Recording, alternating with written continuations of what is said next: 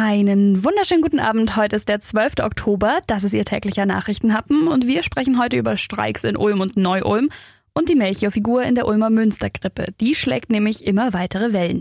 Der Nachrichtenhappen mit Lara von Dohlen. Und täglich grüßt das Murmeltier.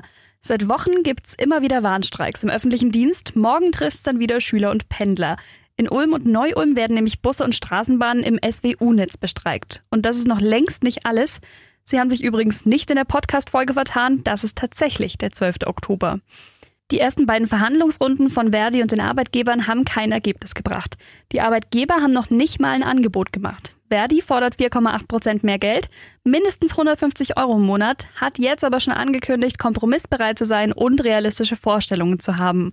Konkret schlägt Verdi-Chef Frank Wernicke vor, dass vom Abschluss vor allem die Beschäftigten mit kleineren Einkommen profitieren könnten, zum Beispiel Pflegekräfte. Besserverdiener in Führungspositionen zum Beispiel könnten weniger profitieren.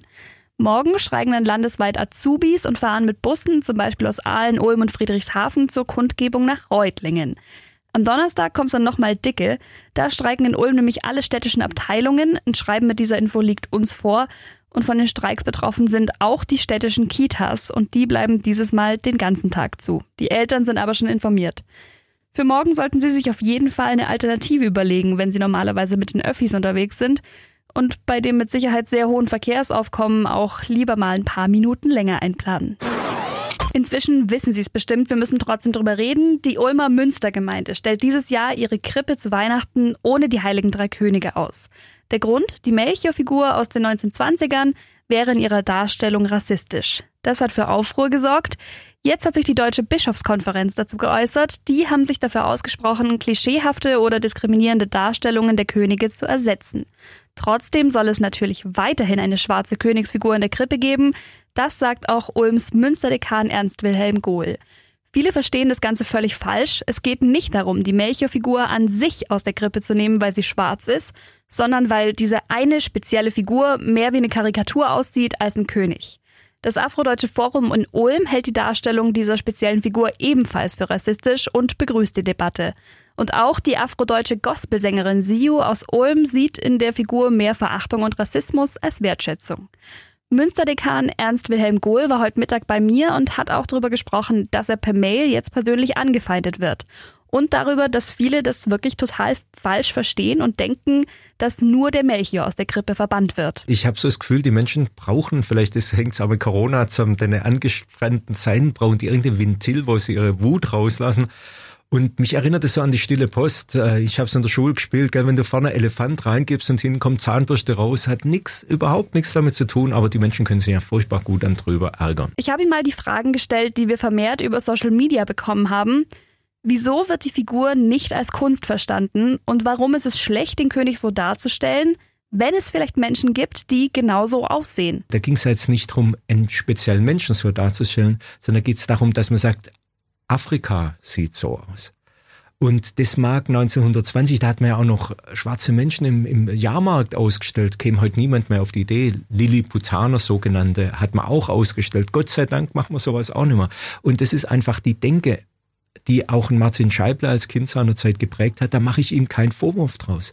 Nur eine solche Darstellung von so einem Vertreten schwarzen König, das passt heute einfach nicht mehr in unsere Zeit. Und wir wollen dieses Bild auch nicht transportieren. Das wollen wir auch deutlich sagen. Es ist eine Andachtskrippe und eben kein Museum. Und eine Frage, die auch immer wieder aufkommt, ist nicht Kaspar der dunkelhäutige König? Das lässt sich gar nicht so genau klären. Es gibt sogar äh, Balthasar, der ab und zu äh, dunkel ist. Aber in der Tradition, das hat mich auch gewundert, ist der Kaspar wirklich in der Regel der Schwarze, auch der Jüngste.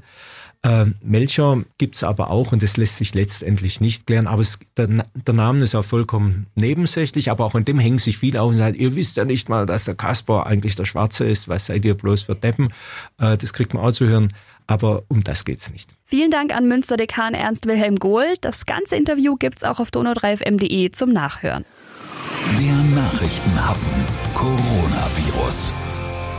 Der Landkreis Neu-Ulm hat den Corona-Frühwarnwert von 35 Erkrankten auf 100.000 Einwohner in den letzten sieben Tagen überschritten. Die Inzidenz liegt da bei 38,2.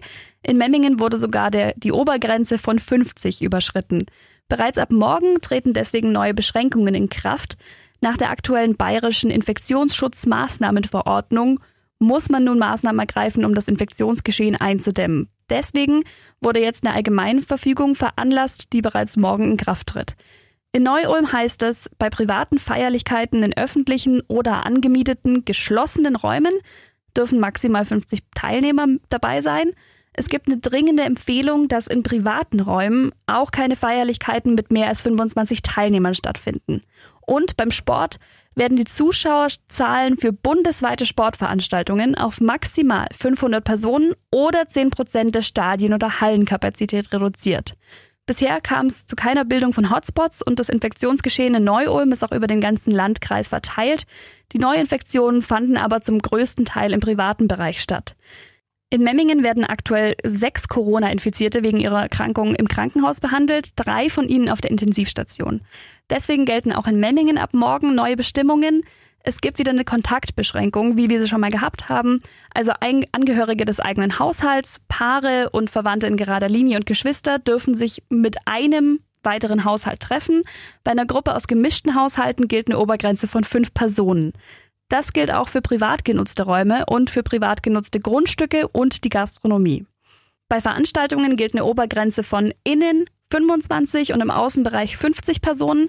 Bei privaten Feiern gilt die dringende Empfehlung, das auch einzuhalten. In Krankenhäusern und Pflegeeinrichtungen wird der Besuch beschränkt. Es darf jeden Tag nur eine Person zu einer festen Besuchszeit kommen.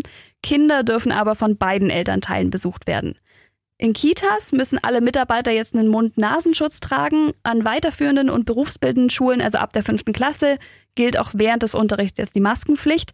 Und an einigen Orten in Memmingen, am Marktplatz, der Kramerstraße, dem Weinmarkt und noch ein paar anderen dürfen zwischen 22 und 6 Uhr keine alkoholischen Getränke konsumiert werden. Außerdem wird in diesem Bereich zu jeder Zeit ein Mund-Nasenschutz empfohlen. In beiden Städten bzw. Kreisen gilt die Allgemeinverfügung vorerst eine Woche bis einschließlich 19. Oktober. In dieser Zeit wird jetzt das Infektionsgeschehen genau beobachtet, um zu sehen, ob die Maßnahmen greifen oder bei weiteren steigenden Zahlen zusätzliche Maßnahmen ergriffen werden müssen.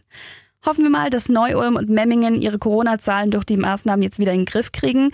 Wie die Corona-Lage in Schwaben in den anderen Landkreisen aussieht, können Sie auf donau3fm.de nachlesen. Ich hoffe, Sie haben jetzt einen schönen Feierabend und wir hören uns morgen wieder. Bis dann.